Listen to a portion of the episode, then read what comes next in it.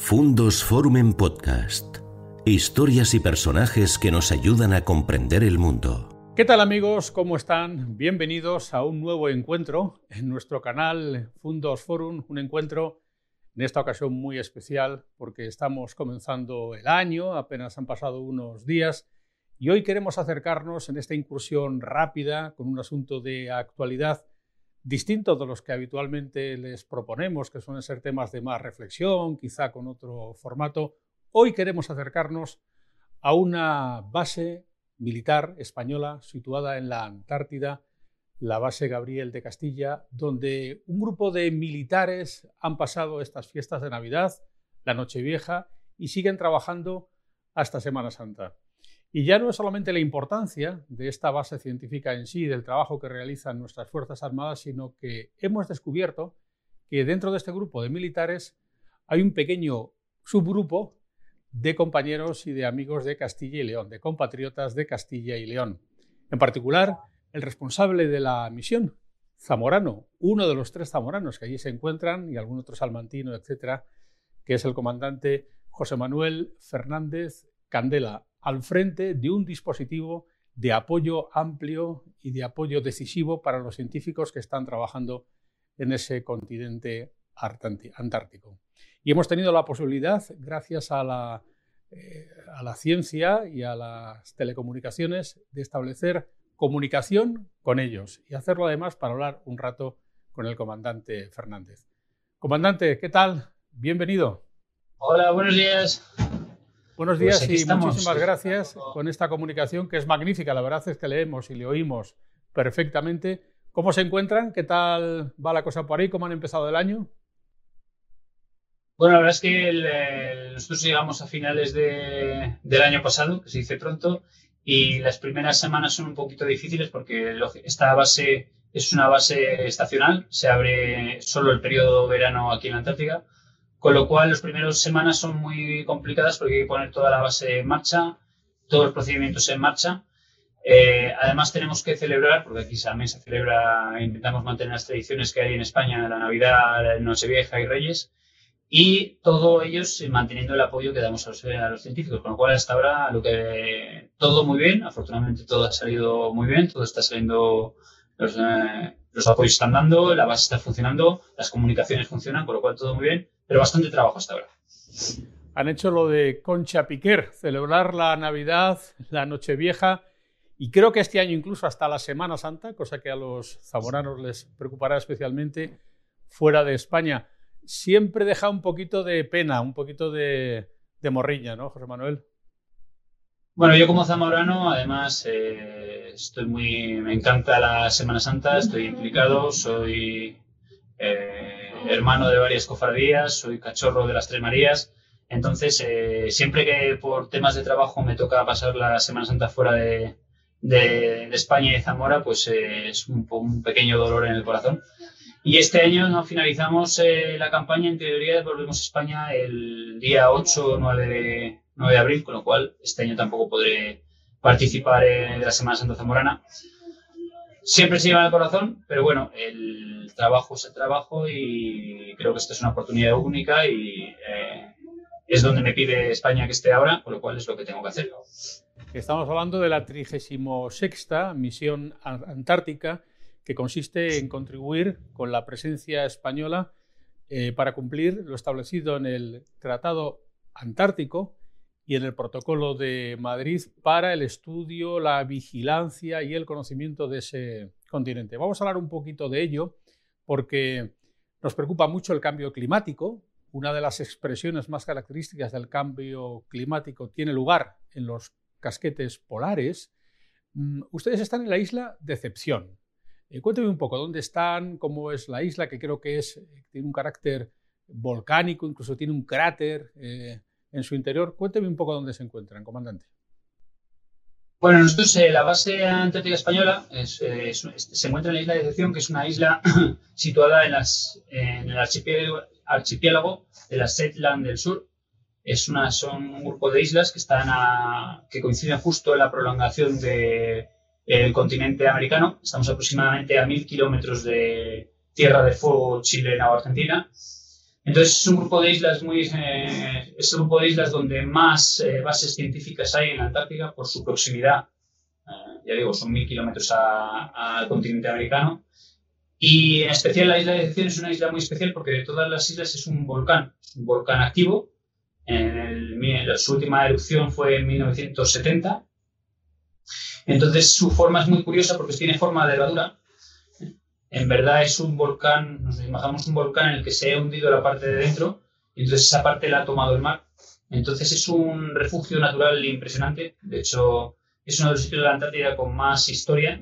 Aquí se han asentado eh, eh, compañías balleneras. Ha habido aquí 250 barcos balleneros en la época de la caza de las ballenas. Eh, y aquí se hacía, se obtenía todo el aceite de las ballenas y se eh, dejaba los restos. De hecho, la, parte dentro de la isla está llena de huesos de ballena.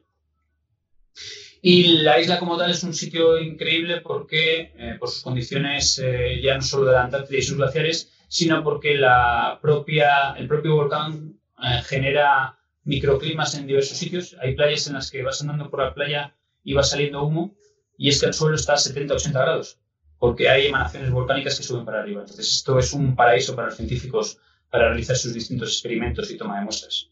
Para los científicos y para los turistas, eh, recientemente hemos leído que una de las grandes compañías de cruceros mundiales, Royal Caribbean, ha empezado una ruta desde Chile a la Antártida, pero son numerosísimos eh, los turistas que al año visitan este, este continente eh, y que desarrollan un viaje realmente apasionante, ¿no, comandante?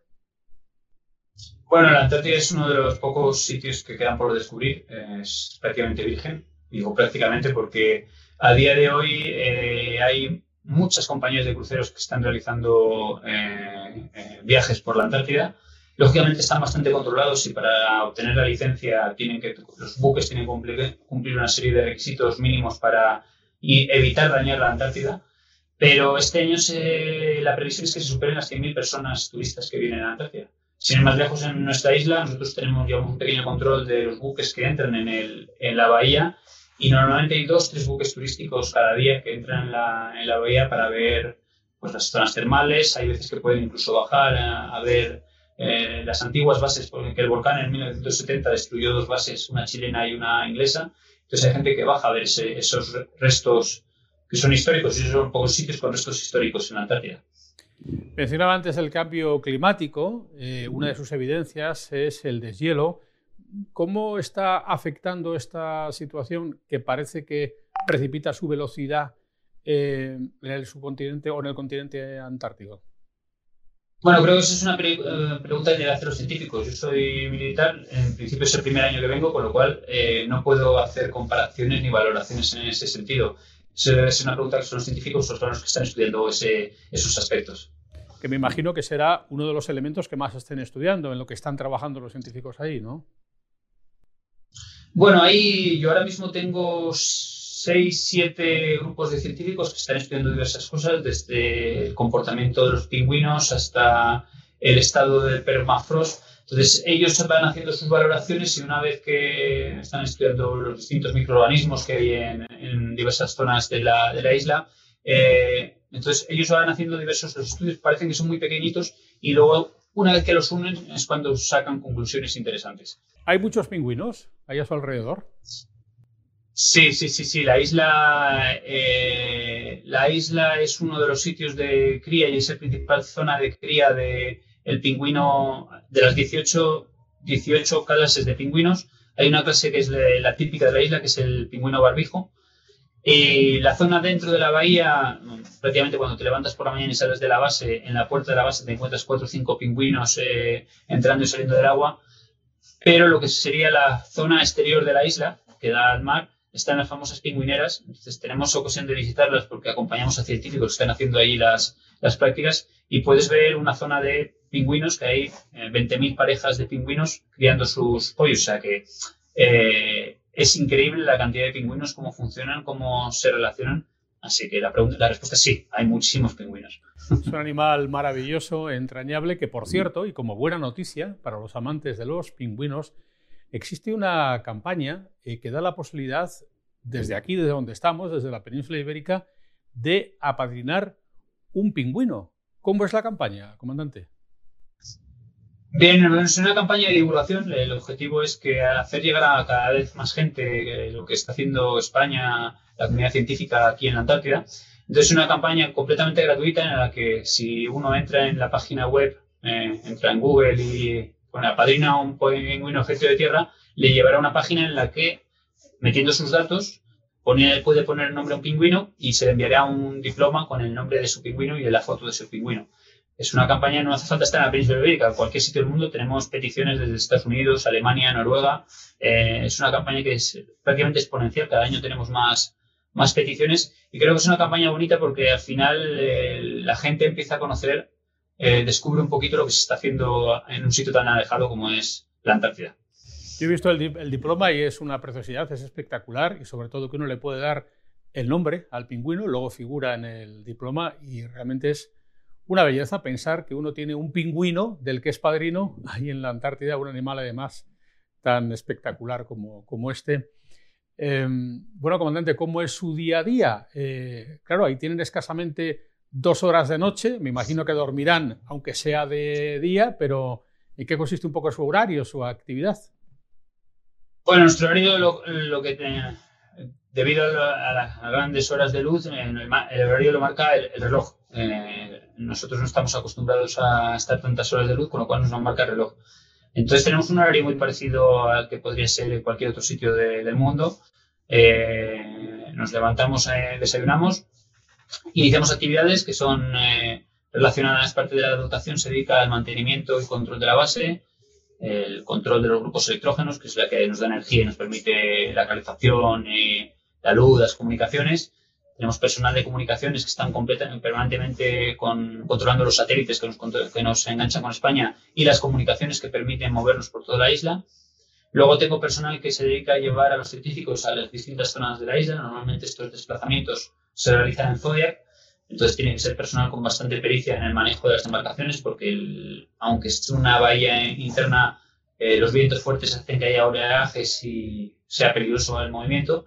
Y luego tengo uno de los elementos más importantes para la moral, que es eh, los cocineros, que nos ah, proporcionan cada día alimentación. Entonces, eh, además tengo un médico para dar servicio médico, que gracias a Dios no, no es muy utilizado, pero lo tenemos. Y tengo un oficial veterinario encargado del área medio ambiente, que es uno, de los eh, puntos en los que el ejército más incide, es que nosotros estamos aquí, pero tenemos que intentar dejar huella cero en la Antártida. La Antártida, como has dicho antes, es un continente que se ha, se ha dejado para la ciencia. Entonces hay que intentar, la ventaja que tiene es que está muy poco, eh, el hombre todavía no ha dejado su huella y hay que intentar que dejar cuanta menos huella posible para que los científicos puedan estudiar a la Tierra en sus orígenes, sin la manipulación del hombre. Y ahí en la Antártida, en la que casi todo es posible, sobre todo utilizando la imaginación y la belleza, ¿será posible, por ejemplo, qué digo yo, un arroz a la zamorana o eso es imposible? Pues el sábado pasado tomamos arroz a la zamorana. Mira qué bien. es curioso además porque... Sí, perdone. No, no, no. Eh, eh, lo hicieron un poquito, teniendo en cuenta que somos eh, tres zamoranos, nos, dieron el capricho y demás. Aquí, la verdad, la verdad de la comida, los caprichos, tratamos de dar que todo el mundo coma bien. De hecho, todo el mundo que viene aquí acaba alabando la alimentación de aquí de la base, comparada con otras bases o, buques que se mueven por aquí por la Antártida. Y es una de las cosas que, no, que tenemos a bien, que la alimentación es uno de nuestros puntos fuertes.